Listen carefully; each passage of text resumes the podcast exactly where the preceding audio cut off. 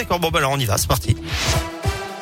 On commence par vos conditions de circulation dans la région. Elles sont fluides actuellement sur les grands axes. Attention quand même sur les rails avec ces difficultés en Auvergne. Préavis de grève générale déposé par Castres syndicat jusqu'à demain matin.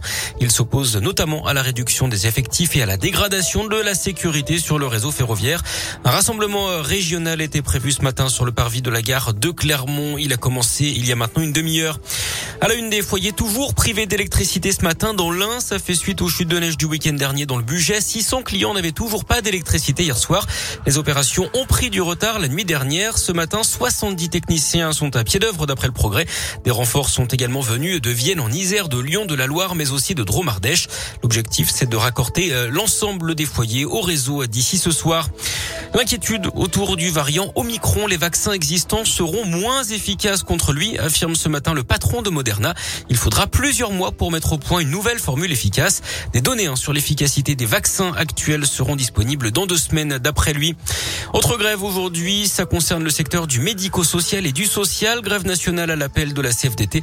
Les agents demandent l'extension de la prime du Ségur de la santé de 183 euros à l'ensemble des travailleurs et plus particulièrement aux salariés du secteur associatif dans le domaine du handicap et de la protection de l'enfance. Des rassemblements sont organisés partout en France et dans la région. Dans l'actu également, l'entrée en campagne d'Éric Zemmour, le polémiste d'extrême droite va annoncer sa candidature à l'élection présidentielle à midi dans une vidéo sur les réseaux sociaux. Il sera ensuite invité aux 20h de TF1 chez ses concurrents des Républicains. La primaire commence demain jusqu'à samedi. Ils doivent d'ailleurs débattre une dernière fois à la télé ce soir, juste après le journal de 20h justement.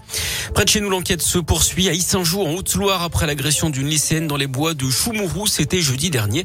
D'après le progrès, l'adolescente avait été blessée à l'aide d'une arme blanche. Elle a réussi tout de même à prendre la fuite sans parvenir à identifier son agresseur dans l'obscurité. Les enquêtes de voisinage sont en cours.